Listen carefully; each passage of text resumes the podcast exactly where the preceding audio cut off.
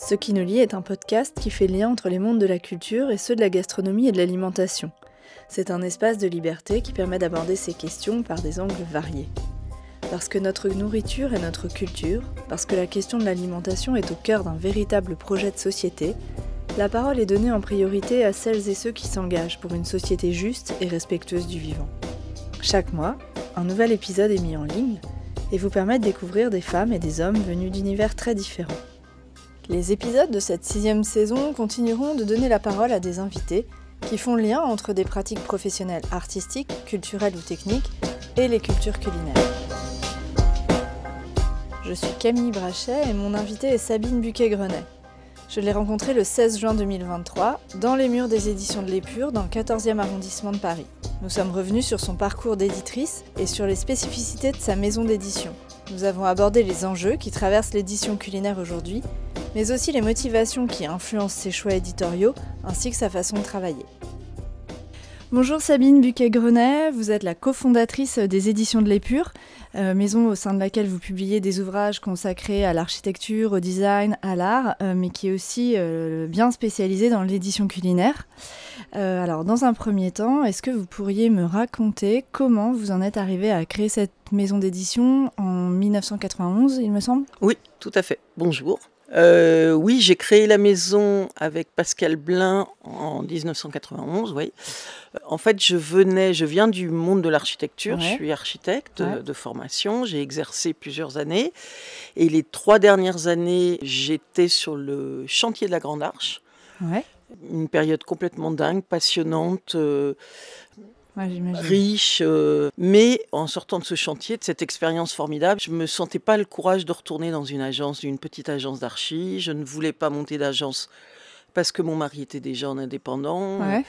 Donc j'ai décidé de changer de voie parce qu'en fait, le, à l'époque, le ministère, il y avait trop d'architectes sur le, marché. Le ministère euh, demandait, proposait des formations euh, pour pouvoir changer de voie. J'ai donc présenté un dossier, passé un entretien, j'ai été retenue. J'avais choisi architecture, communication, médias, puisque j'ai une passion pour euh, tout ce qui est livres, presse. Euh, donc je m'étais dit, ça peut être intéressant, j'irais bien voir par là. Et en fait, je me suis rapprochée d'une journaliste, donc Pascal, qui était journaliste spécialisée architecture, pour lui demander si elle acceptait de me prendre comme stagiaire, puisque l'idée c'était de faire comme une forme d'alternance, d'avoir euh, des cours et de découvrir un peu le monde de l'impression et de l'édition et d'avoir une, pratique à côté. Donc elle m'a formée à l'écrit. Et à côté de ça, on a fait de façon très artisanale deux ouvrages pour la maison de l'architecture. Et franchement, ça a été euh, une vraie découverte et une réelle passion. Et donc, au bout d'un an, on a décidé de monter la maison. Avec pour axe principal euh, tous les beaux-arts. Mettre dans une, réunir dans une même maison tous les beaux-arts, dont la cuisine. Mm, mm. Et ça a été l'année de la première guerre euh, du Golfe, donc tous les budgets communication des agences d'archi ont sauté. Et l'idée, c'était quand même de commencer par ce qu'on savait faire, c'est-à-dire des livres euh, avec des architectes. Donc on a, on a démarré de façon un peu délicate et toutes les collections qu'on avait en place, qu'on avait mises en place, dont une qui, s'appelait Carnet de croquis, mhm. ont tout de suite euh, capoté. On, enfin, on, a été obligé euh, de, voilà, on a été obligé de, tout, tout arrêter parce qu'à l'époque, on était encore euh, à faire des films, donc il y avait vraiment scanné. Donc c'était des budgets importants. Donc on a arrêté, on a essayé d'avancer comme on pouvait, et puis voilà. Alors vous vous êtes quand même recentré sur le culinaire, donc pour cette raison-là peut-être? Alors moi, je me suis recentré sur le culinaire au, au bout de dix ans, on a eu un incendie aux Belles Lettres, notre diffuseur. On a perdu 56 000 livres. Et comme je vous le disais, je, la fabrication coûtait très très, cher, à l'époque. C'était une perte euh, Donc c'était impossible de refaire les livres d'archi, de tout reconstituer. On avait quand même bien ramé pendant dix ans. Il fallait qu'on gagne notre vie bah, l'une et l'autre. Et elle, elle, elle est repartie travailler comme journaliste. Et moi, je me suis dit, je, continue parce que de toute manière, je ne pouvais pas revenir euh, comme architecte euh, travailler puisque entre-temps, ça avait tellement évolué que j'étais plus formée pour. Enfin, en tout cas, euh, je ne savais pas me servir des différents logiciels. Et en fait, j'ai décidé, puisque j'avais cette autre passion, de me recentrer sur la cuisine et de faire des ouvrages différents de ce qu'on pouvait trouver. Et en fait, été tombée sur un livre qui s'appelle Recettes immorales de Montalban quelques années avant, et je m'étais dit, mais c'est ça que j'ai envie de faire. C'est ça qu'il faut faire. Et le culinaire, la, la cuisine, c'est quelque chose qui, une- vous dites, c'est une passion, quelque chose qui vous, Ah oui. vous anime depuis euh, très longtemps. Ah oui, oui, oui. oui, Ouais. oui. J'avais des parents qui aimaient cuisiner, qui aimaient bien manger, euh, donc on a tous été élevés euh, Ouais. dans cette tradition de cuisiner. euh. Donc euh, ça me paraissait euh, assez évident. Puis j'ai une passion pour le livre de cuisine Voilà, ancien, et, et donc voilà, j'étais. Vous aviez déjà une belle collection de livres de cuisine. J'en avais quelques-uns. Je suis une grande collectionneuse, qui est épouvantable. Et donc j'avais d'autres collections. Celle-ci n'était pas encore devenue la principale. Voilà. Et alors aujourd'hui, euh, le livre de cuisine, euh, il a, il a beaucoup euh, évolué. Alors en plus, c'est intéressant parce que vous connaissez bien euh, les livres anciens. Euh, quel regard vous portez sur l'évolution du livre de cuisine aujourd'hui? Les éditeurs et les libraires avec qui j'ai discuté, eux, voient deux, deux vecteurs qui ont vraiment accéléré les choses. C'est l'arrivée des émissions culinaires euh, et le Covid, plus récemment. Est-ce que c'est des accélérateurs que vous avez vu aussi, vous aussi pu observer à l'épure? Alors, effectivement, l'arrivée des émissions culinaires, je pense, a déclenché euh, un engouement. euh, on s'est retrouvé avec euh, des livres de cuisine, avec donc justement de, de- de gens qui étaient passés à la télé. Après, je pense que l'engouement pour le livre de cuisine est arrivé un peu avant. Mhm. C'est-à-dire que nous, on est spécialisé cuisine, on ne fait que de la cuisine. Euh, des éditeurs qui ne font que de la cuisine, aujourd'hui, on est très peu. À l'époque, j'étais quasiment seule. Ouais. Euh, aujourd'hui, il y en a, on est un peu plus, mais on est très peu. Après, tous les gros éditeurs se sont euh, engouffrés dans le truc parce qu'effectivement, ils sentaient que ça marchait. Après avoir euh, éreinté le secteur de la vie pratique, Ouais. ils sont engouffrés dans, le, dans la cuisine. Donc là, il y a eu, voilà, ce qui n'a pas forcément donné toujours de très bons livres, mais euh, ça a fait partir le marché euh, en flèche. Moi, j'ai des retours de libraires qui, eux, disent aussi, que, pour le coup, qu'ils saturent parce qu'ils trouvent ça. Il y en a beaucoup Ils trop. trouvent qu'il y en a trop, qu'ils se ressemblent tous, et puis ils se rendent compte sont mal qu'effectivement, fabriqués aussi. ils sont mal fabriqués, ils n'ont pas de contenu, ils n'ont pas de sens. J'en Ouais. parlais ce matin, euh, j'échangeais ce matin avec une de mes auteurs et qui me demandait un avis sur un livre et je disais ça n'a pas de sens quoi. Ils n'ont pas de sens ces bouquins, ils tiennent pas la route. Donc euh, c'est édité pour éditer parce que l'autre a déjà fait le même et que ça a marché et donc il faut le faire. C'est un peu dommage. Après le Covid, oui, alors le Covid, effectivement, les gens se sont euh, rués sur le livre, plus généralement sur le livre et le livre de cuisine. Mais euh, je ne sais pas si ça a redéclenché une envie. euh, après, je pense que très vite, le soufflet retombe. Ouais, et, ça. euh, Et puis c'est surtout que c'était sur un secteur très précis, les livres très pratiques, faciles pour les gens qui voulaient se mettre à cuisiner parce qu'ils n'avaient jamais cuisiné de leur vie et là ils se retrouvaient Mm. obligés de faire quelque chose. Euh, donc sur ce secteur-là, apparemment les ventes se sont vraiment Ouais, envolées. ouais.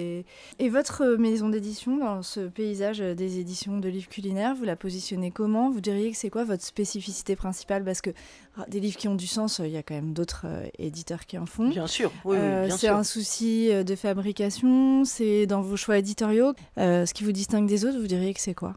Je pense qu'on se démarque vraiment des autres, euh, effectivement, des autres éditions culinaires par le fond. Déjà, c'est-à-dire que effectivement, en tant qu'indépendante, je, je m'autorise des choix Ouais. éditoriaux que tout le monde ne peut pas se permettre. Euh, c'est le plaisir et la force d'être indépendant. Par la forme, parce qu'effectivement, je travaille euh, chaque ouvrage comme euh, vraiment un livre en soi. Enfin, je veux dire, l'objet livre est important pour moi. Donc le travail du choix des papiers, et puis le travail de la forme, tout est pensé. Ouais. Que ce soit la maquette, que ce soit euh, le choix des images, le choix euh, de dessin. Enfin, quand on m'apporte un, un sujet, si j'accroche, je me mets tout de suite en, j'ai tout de suite en arrière-plan. euh, je- L'objet. je- voilà, je Ouais. réfléchis, je me dis mais quelle forme lui donner, qu'est-ce qui serait cohérent, et je veux vraiment que les deux soient, euh, bah, euh, soient pertinents Ouais, et qu'ils soient cohérents. Je pense que ça, euh, on, a des, on a des fans, on a des vrais épuradicts Ouais. qui viennent chercher nos livres pour ça, parce que c'est différent de ce qu'on trouve ailleurs. Mm, mm. Et puis, j'attache beaucoup d'importance à l'écrit, donc j'ai be- j'ai besoin qu'on raconte quelque chose, c'est-à-dire que le livre de recettes, pour la recette, à la limite, ne m'intéresse pas vraiment. Ouais, Ce qui m'intéresse, c'est tout ce qui va être autour, tout ce qui va être raconté autour. Et comment est-ce que vous sélectionnez les projets que vous éditez? Vous avez beaucoup de sollicitations ou ça, Alors j'imagine que ça marche aussi par affinité, mais est-ce que des fois vous avez des, est-ce que vous faites, vous avez des idées, vous sollicitez des auteurs Ça marche dans les deux sens? Comment est-ce que ça se passe? Alors, il m'arrive d'avoir envie de faire quelque chose, mmh. d'avoir une... et à ce moment-là, effectivement, j'essaye de réfléchir à qui je pourrais proposer de faire ça, mais globalement, ce sont plutôt des manuscrits que je reçois par la poste. Et Donc de personnes que vous connaissez pas nécessairement. Ah oui, oui, oui, ça peut être des gens que je ne connais pas. Euh, si j'accroche, si le sujet euh, m'accroche, j'ai envie de rencontrer la personne. Et si j'accroche avec la personne, je peux me lancer. Même si le sujet me paraissait au départ euh, peut-être pas forcément pour moi, mais le fait de travailler avec la personne, de le faire évoluer, de lui donner peut-être un peu plus de... Enfin, l'adapter un petit peu plus, le faire rentrer dans une collection aussi, parce que le livre, quand il est seul euh, et qu'il est hors collection, il faut vraiment qu'on puisse se distinguer euh, et qu'on en parle et qu'on le fasse, euh, on le fasse vivre. Vivre en, autonomie. voilà, l'intérêt de la collection, c'est qu'elle elle porte chaque fois qu'on ressort un livre. Mais sinon, la collection Fin de l'Histoire, où on a, qu'on a sorti l'année dernière le premier titre, Mrs. Beaton, j'avais la collection en tête. J'avais déjà deux titres, j'avais un titre russe, un titre italien en tête. Et en fait, c'est euh, Mrs. Beaton qui est passée en premier parce que j'ai discuté avec Arnaud Bachelin quand je lui ai parlé de cette collection, qui m'a dit mais il faut que tu édites Mrs. Beaton. Moi, je ne connaissais pas Mrs. Beaton, donc il m'a, il m'a vraiment parlé de, d'elle euh, et, je me suis dit bah voilà, on va démarrer comme ça. Donc Est-ce que vous pouvez peut-être préciser qui est Arnaud Bachelin? Alors Arnaud Bachelin est le créateur de la maison du salon de thé euh, Territoire, qui est dans le 5e à Paris. C'est un grand spécialiste euh, du thé. Mm, mm. Et il est auteur par ailleurs, euh, entre autres à l'épure. Et vous recevez combien de propos Alors à la louche, hein, les propositions, ça, se compte en dizaines, centaines par an C'est à peu près Par an, Juste pour avoir un ordre Peut-être une cinquantaine. Une cinquantaine. En fait, je reçois beaucoup de demandes de gens qui n'ont pas été voir ce qu'on faisait. Donc toutes celles-là, je réponds tout de suite en disant qu'ils se sont trompés. Euh, après, je reçois des demandes qui pourraient effectivement euh, coller coller puisque c'est de la cuisine ou... mais pour le coup euh, je regarde et je me dis c'est pas du tout pour moi donc si le sujet me semble pertinent et que je vois vers qui pourrait, à qui pourrait le proposer, je les aiguille. Si je vois pas, euh, bah voilà, je leur explique que c'est pas pour moi. Et puis. Euh, et vous en publiez combien par an? Pareil, euh, Dans la collection des dix façons, on essaye de, j'essaye de pas dépasser 15. Déjà, 15, c'est beaucoup. Et après, j'ai la collection Fin de l'Histoire, on va en sortir deux à Noël. Et dans la collection qui n'a pas de nom, j'en ai, un en général par an. Donc on est à, on va dire, entre 15, 15 et 18 par an. J'essaye de ne pas en faire trop. Oui, enfin, c'est déjà. Parce que j'aime bien tout suivre. Oui, c'est déjà beaucoup. oui, ça mmh. paraît déjà énorme.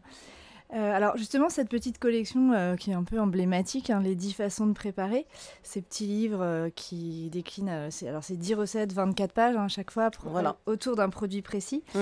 Euh, alors parmi les derniers, on peut citer euh, La fleur de sureau d'Alice Roca, La harissa de Farida Bedreddine et Mathilde Rollinger, euh, ou encore L'encornet de Patrick Cadour. Qu'est-ce que ça représente cette collection pour vous? Comment elle est née? Et combien de titres environ vous avez fait? Enfin, peut-être même précisément, vous savez, depuis le début. je crois que c'est énorme. je pense qu'on est à plus de 360 titres. je m'étais promis qu'on arrêterait à 300 et en fait à chaque fois, j'ai bah, des auteurs qui arrivent. Parce que je m'étais dit que c'était bien, qu'il fallait. Euh, parce qu'il y a, y a des exemplaires qui sont épuisés et que j'aimerais réimprimer. Et pour le coup, c'est très compliqué. Ce sont des livres qui sont fabriqués de façon très artisanale. Mon façonnier ne euh, peut pas euh, coudre jour et nuit. Il a d'autres choses à faire. Donc, ça, ça me limitait. Je m'étais dit voilà, je m'arrête à 300, je réimprime les titres qui sont épuisés, pour lesquels j'avais vraiment une affinité qui me semblait être important. Mais en fait, à chaque fois, il y a des sujets nouveaux qui arrivent et ça me fait craquer. Donc j'y vais. Et elle, a, du succès cette collection, ça fonctionne, ça marche en vente? alors elle a mis du temps à, décoller, parce qu'on a quand euh, on, donc on a démarré au tout début. Et en fait, c'était la grande période des ouvrages sur euh, les régions, euh, euh, avec des, des- des livres, beaucoup de photos, pelliculés brillants. Enfin, on était complètement À à l'opposé, de ce qui se faisait. Et je me souviendrai toujours de ce premier salon du livre avec mes cinq premiers titres. et je me sentais tellement seule, tellement décalée. Voilà, je me suis dit, euh, bon, ça va peut-être pas prendre. Et en fait, j'ai accéléré euh, un peu le, le- le mouvement en me disant, il faut en faire plusieurs Ouais. pour que les gens comprennent, euh, les libraires, euh, les lecteurs et la presse comprennent l'esprit, c'est-à-dire que effectivement c'est une collection fabriquée à l'ancienne avec des couleurs différentes, chaque titre a des papiers différents et que c'est un, un objet et que l'écrit est important, Ouais, très important, ça. et que c'est pas gênant de les ouvrir et de les et de les tâcher. Ouais, ouais. Donc il a fallu que je j'arrive à une quinzaine de titres pour qu'on comprenne un peu le panel et qu'on voit. euh, donc là, les premiers journalistes s'y sont intéressés et les libraires, ce qui était le plus important. Et effectivement, les libraires, quand ils aiment la collection, ils la Ils la mettent vraiment en avant. Ouais, ouais, c'est ça, partout. donc on la plus. voit et elle nous sert, elle nous sert de, de voilà de phare. De vitrine, C'est-à-dire qu'on est un ouais. peu, euh, on, on est partout et ça nous permet, nous, après, derrière, de montrer le reste du catalogue, des, des ouvrages qui sont plus, Ouais, euh, ouais. qui ont plus de fond, qui sont plus Ouais, importants. euh. Et puis c'est vrai que c'est des petits ouvrages qu'on trouve partout, dans les épiceries, enfin Oui. pas, pas que dans les librairies, et c'est ça aussi qui est chouette. Mm. Enfin, ça- On a ça des galeries d'art. qui nous les ont Ouais. demandés, euh, des épiceries fines, euh, les concept stores. Enfin, oui, oui, on a maintenant on, on a une belle. euh, Et puis j'imagine que les lecteurs les collectionnent, c'est on typiquement a des l'objet qu'on collectionneurs. collectionne. Enfin, on a des collectionneurs. Ouais, ouais. c'est ça. Mais dans les choix, vous travaillez avec les auteurs, autrices ou parce que la sélection de 10 recettes, comme vous dites, ça doit être assez compliqué. Vous Oui. cherchez quoi? L'originalité, la facilité? Pas Vous laissez quartier libre à la personne qui, qui est en charge du, de l'ouvrage? Comment est-ce que ça se passe? Alors en fait, je, effectivement, les auteurs, je demande toujours d'avoir 13-14 recettes. Donc je lis un petit peu, euh, pas forcément déjà rédigé, mais au moins d'avoir un peu le- le- l'esprit de la recette. Et euh, après, j'essaye d'avoir un, un ouvrage cohérent, c'est-à-dire que je cherche pas forcément à ce que ce soit original. Il y a par exemple un ouvrage sur la pomme de terre qu'on a sorti au moment où euh, Robuchon sortait euh, Le meilleur de la pomme de terre, je crois, ou Ouais. un énorme livre sûr, ouais. à l'époque. Et en fait, l'auteur avait décidé de mettre que des recettes de base traditionnelles qu'on ne trouvait plus nulle part. Donc la pomme duchesse, la pomme dauphine. Mm. Voilà, à partir du moment où euh, il y a une cohérence, euh, ça. euh, moi je laisse l'auteur choisir et je vais pas aller dire ah non mais il faut qu'on ait un truc vachement plus original ou Ouais, je comprends. Et vous avez aussi des, des autrices très régulières, par exemple, je pense à Alessandra Pierini Mm. ou Sonia Esgulian.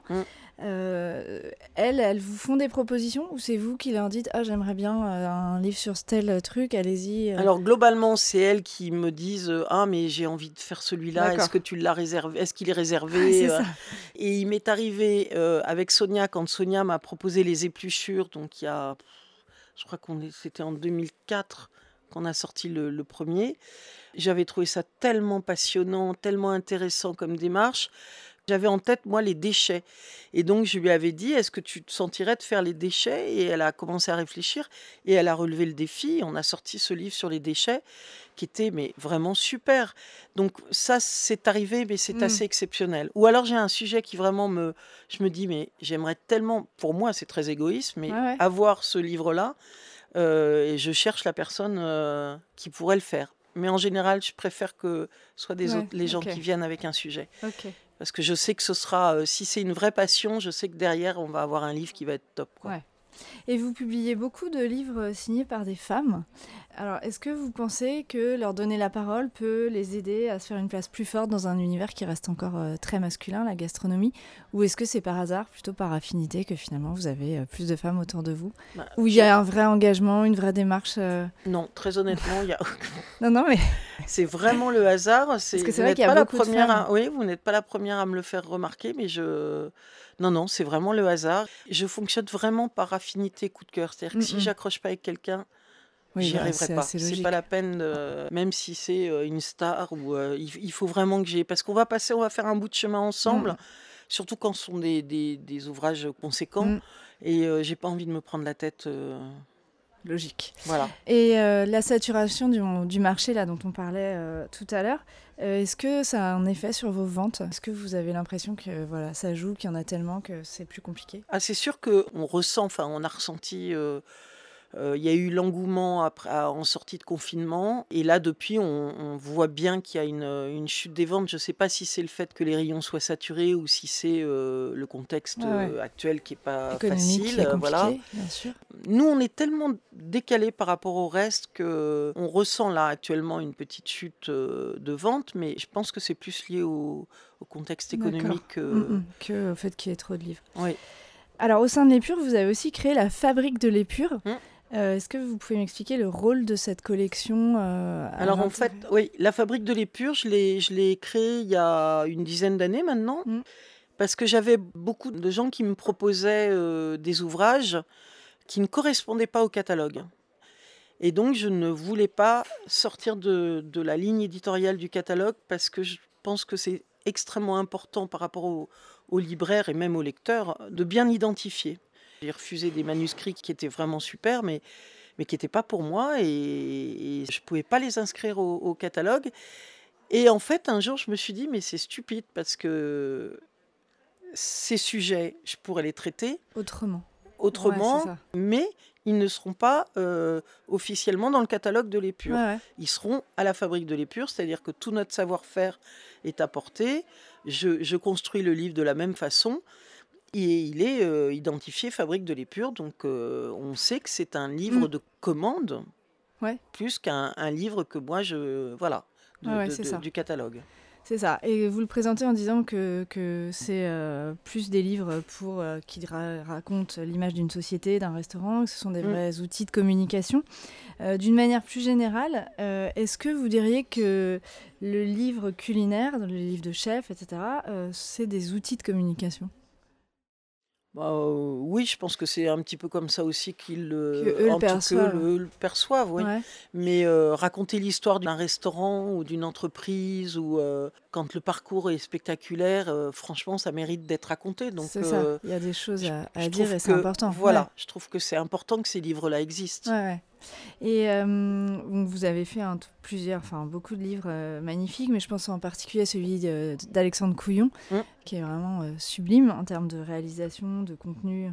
Qu'est-ce qui fait, selon vous, qu'un chef se lance dans cette, cette aventure du livre, qu'il ait, qu'il ait envie de, de, faire un livre, de créer un livre dans le, dans le cas d'Alexandre, il voulait regarder un petit peu en arrière et voir ce qu'ils avaient fait avec Céline en 17 ans de, de, pratique.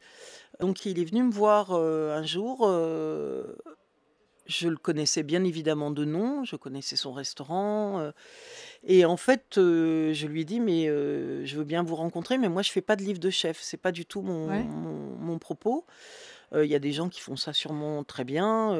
et en fait, il me dit, mais j'ai pas envie d'un livre de chef. Je voudrais raconter un petit peu mon expérience et faire un point sur ce qu'on a fait, sur notre travail, notre façon de voir les choses et tout. Et on a discuté, mais on était là à cette table et on a discuté quasiment trois heures non-stop. Et à la fin, je lui dis, mais ok, moi je veux le faire. On y va, on y va ensemble, on verra. Et ce qui a été formidable sur ce livre, c'est qu'en fait, j'ai composé complètement l'équipe. Ouais qu'avec des gens qui n'étaient pas particulièrement attendus sur ce type d'ouvrage. J'ai demandé à Jackie Durand s'il acceptait d'écrire le livre, parce que je pensais que Jackie était suffisamment euh, à l'écoute et il allait pouvoir aller percevoir justement ce que, ce que Alexandre voulait faire ressortir. En plus, je connaissais quand même très peu Alexandre, donc je ne savais pas si c'était quelqu'un qui allait beaucoup se livrer ou s'il allait... Voilà. Je me disais que Jackie serait la bonne personne et je ne me suis pas trompée. Laurent euh, Dupont, qui lui, euh, photographe euh, culinaire aussi, mais avant tout un photographe d'art, qui est quelqu'un d'extrêmement talentueux et qui a un regard tellement différent il connaissait bien Alexandre, il avait déjà fait des photos chez Alexandre et Céline. Ça me paraissait idéal. Et Laurence, qui est un graphiste, Laurence Chenet, avec qui je, savais qu'on irait chercher, faire quelque chose de, voilà, pareil, de, différent de ce qu'on pouvait trouver. Mmh. Moi, je voulais pas un gros livre, je voulais que ce soit... Euh, euh, qu'on rentre dedans comme un roman, et en même temps, il y avait toutes ces photos complètement dingues. euh, donc on a, on a vraiment composé le, li- le livre tous ensemble avec euh, le texte à part. J'ai l'impression qu'il a été, il a marqué quand même parce que Ah bah, il a été vraiment une référence.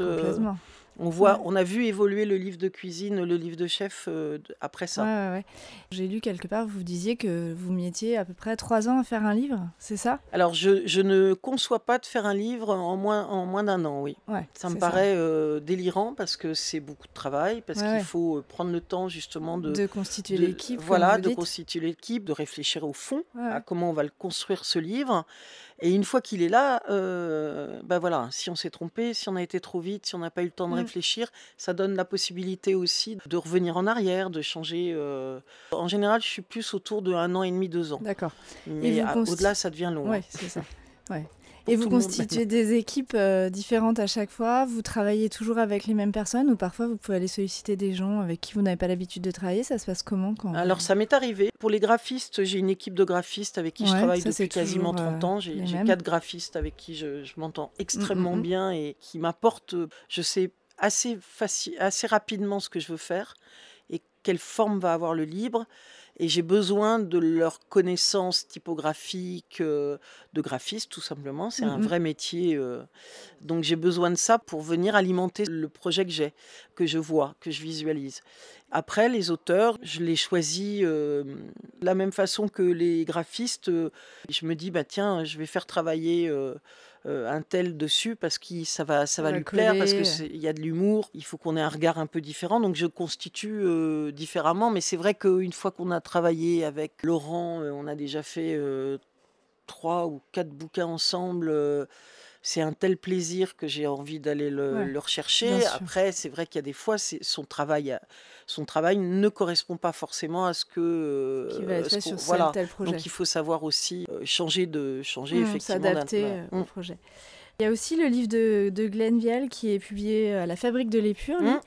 Quelle différence principale il y a en matière de stratégie éditoriale entre l'Épure et la Fabrique de l'Épure, que ce soit pour la distribution euh, Vous avez des stratégies différentes ou finalement après les livres euh, ils, ils vivent à peu près pareil? Non, la fabrique de l'épure sont vraiment des ouvrages que je vais euh, globalement que je conçois comme pour euh, l'épure, Ouais. le catalogue, mais qui sont donc des ouvrages de commande. C'est-à-dire que c'est aussi des ouvrages que je ne vais pas pouvoir, euh, je vais les concevoir et les construire avec autant de de- d'amour et de temps Oui, oui. que les autres. Simplement, je n'ai pas les moyens financiers de le sortir seul. Par exemple, l'ouvrage Chemin de traverse de Jérémy Galvan, Ouais. un restaurateur euh, lyonnais.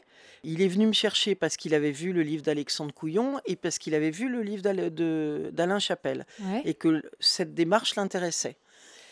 On a commencé à travailler, on a mis du temps à, avancer là-dessus. Et, euh, ben, ce livre-là, je l'ai entièrement conçu avec Mayalène euh, qui l'a écrit, euh, les photos de Laurent, mais euh, on l'a pensé, et Annelise qui était la graphiste sur ce projet, on l'a vraiment pensé pour lui. Et donc ce livre-là, il, il va être à la Fabrique de l'Épure parce que je ne l'aurais pas fait si je n'avais pas été sollicité par Jérémy. Euh, et je le travaille après, les libraires, le, on travaille de la même façon. Je le présente exactement de la même me- façon. Le livre de Glenn Viel, je ne suis pas du tout intervenue dessus. En fait, c'est euh, Anne et Jean-Philippe euh, Garabédian qui sont venus me chercher. Et euh, Anne avait ce projet en tête depuis déjà quelques années. Elle ne savait pas comment le diffuser, comment le, le, le mettre en, en librairie. Et là, je, je lui ai dit, mais c'est dommage effectivement de passer autant de temps sur un projet pour Ouais. qu'il ne soit pas euh, En visible en ouais. librairie. Donc là, je lui ai proposé de le, le prendre en diffusion. Donc c'est uniquement de la diffusion pour pouvoir euh, qu'il soit visible et que le, que le grand public puisse euh, avoir accès à, ce- à cet ouvrage. Ok, je comprends. Donc il y a Donc des là, montages plus, très euh, différents en fonction oui, de, tout de- à fait. de- Là, c'était vraiment par amitié Ouais, pour. Anne et pour leur rendre service, les dépanner. Enfin Mm. voilà. Je comprends. Je voudrais aussi, euh, pour terminer, évoquer l'omniprésence des réseaux sociaux, qui surtout semble avoir quand même un, un effet structurant sur le milieu de la gastronomie. Les chefs sont de plus en plus entourés, ont des agents, euh, voilà, se- doivent être là, doivent être présents, être visibles. Vous, quel rapport vous entretenez avec les réseaux sociaux en termes de communication pour vos collections? Est-ce que c'est un outil euh, que vous aimez, qui, qui est plutôt problématique et compliqué? Comment est-ce que vous percevez un peu tout ça? Euh, non, c'est pas un outil que j'aime, mais je pense qu'il est assez incontournable. Donc, euh, j'essaye de, de- effectivement de communiquer euh, sur les sorties, sur les réimpressions, sur les nouveautés, sur les événements. Ouais. C'est moi qui m'occupe de ça. Je suis pas très bonne, c'est pas mon truc, mais voilà, je le fais avec ce que je, les moyens que j'ai et le temps que j'ai. Oui, c'est ça, parce que ça prend surtout un temps fou. Vous êtes toute seule. enfin, folie. vous- On est deux dans la maison Ouais, d'édition. d'accord. Je suis avec, il y a Bénédicte euh, Guy Bourget qui travaille avec moi. Hier, par exemple, Bénédicte a fait une série de photos et on va essayer de publier la semaine prochaine euh, pour pouvoir entretenir un petit peu, faire un peu bouger. Je travaille sur Instagram et je renvoie euh, directement sur Facebook sans avoir à, à aller sur Facebook. que Je trouve pas très intéressant. En revanche, Instagram me plaît parce que c'est de l'image. C'est ça. Donc, euh, je trouve que ça correspond beaucoup plus à, à ce qu'on fait nous, et en tout cas, à moi, ma façon de voir et de communiquer les choses. Et après, tout le reste, alors Twitter, tout ça, je fais pas. Je me Et ça vous à semble important Vous voyez des effets? Enfin, vous pensez que si vous le faisiez pas euh, Oui, on a ouais, des, on a des, oui, oui, on a des gens qui nous repèrent euh, grâce à ça. D'accord. Ce qui est, ce qui est plutôt bien, quoi. Plutôt. Et euh, certains éditeurs euh, m'ont confié qu'avant de éditer ou de publier quelqu'un, ils allaient d'abord regarder leur compte Instagram pour voir s'ils avaient suffisamment de gens qui les suivaient, parce que bah, ça leur assurait euh, un nombre de ventes euh, Mhm. d'office, un pourcentage, euh, voilà. Est-ce que c'est quelque chose que vous faites? Pas du tout. Non, absolument pas. Ok, donc vous, Ah ça non. vous dérange pas de prendre quelqu'un qui n'est pas, qui n'a pas de... ouais. Ah, qui n'a pas de compte Instagram, je pense que j'en ai pas mal d'ailleurs dans mes auteurs. Non, ça ne me viendrait même pas à l'idée et je vais, euh, en fait, je vais extrêmement rarement regarder ce qui se passe ailleurs. J'ai des, des gens que j'ai envie de suivre parce qu'ils ils m'intéressent et, et à ce moment-là, bah, je, le vois, je les vois passer. euh. mais sinon, euh, après, il y a des amitiés, je vais aller euh, liker parce que je sais que ça fait plaisir, mais j'ai pas du tout ce, ce réflexe d'aller regarder ce qui se passe ailleurs, de regarder combien il y a Ouais, eu de, de likes ou de suivis ou je sais Ouais, pas ce quoi. sera pas un critère de sélection en tout cas. Pas du tout, absolument pas. Pour terminer, est-ce qu'il y a un projet dont vous voudriez nous parler, euh, que vous êtes sur lequel vous êtes en train de travailler, qui sortira prochainement? Bah, les deux gros de... qui suivent Mrs. Beaton Ouais. de la collection Fin de l'Histoire, sur lequel on, on avance euh, et qui devrait euh, normalement sortir euh, au moins un des deux à- en fin d'année. Ouais. Je croise les doigts pour que les deux sortent parce que vraiment j'y tiens énormément, mais c'est plus compliqué. En fait, il y en a un qui est un livre russe qui a été édité sous Staline Ouais. Qui est considéré comme la Bible et encore aujourd'hui très très utilisé. Alors il n'y a plus la préface de Staline, mais, mais euh, très très utilisé qu'on achète euh, encore et qui est écrit, euh, traduit et, et annoté puisque c'est le principe de cette Ouais, ouais. collection d'annoter le, le texte par Gelia Pesner. Donc là. On est dessus. Bon, avec les problèmes, effectivement, euh, Gelia est très impliquée. euh, donc, elle, elle n'arrive pas à savoir s'il faut qu'on le sorte ou pas, mais on a, il est quasi, il est terminé quasiment. Ah oui. Euh, donc on va voir, on va, on va en reparler, on attend de voir comment les choses évoluent, nous on avance. Mm. Moi je pense que ce livre il est important puisque Mm. c'est un livre sur euh, la cuisine soviétique, donc euh, on va bien au-delà de la Russie. Ouais, ouais. Et en parallèle j'ai l'Artusi qui est le livre italien, la Bible italienne, Ouais. Que je fais avec Alessandra Ah, Pierini voilà. et Stéphane Solier, Ok. Et qui Voilà. doit aussi sortir. euh, qui sort, alors là c'est Là- sûr, on est, on est au, au taquet, on avance, qui sort euh, fin octobre je crois. Super. Et dans les dix façons? Et dans les dix façons, euh, j'ai quasiment terminé. Pour la fin d'année, ça va être la betterave, chanvre, les couteaux, l'angostura et le galabé. Voilà. Ok, bah très bien. Bah, écoutez, merci beaucoup. Merci. C'est très intéressant d'avoir votre retour euh, sur euh, toutes ces logiques de fabrication et de production. Donc, euh, merci beaucoup. Ben, c'est moi qui vous remercie.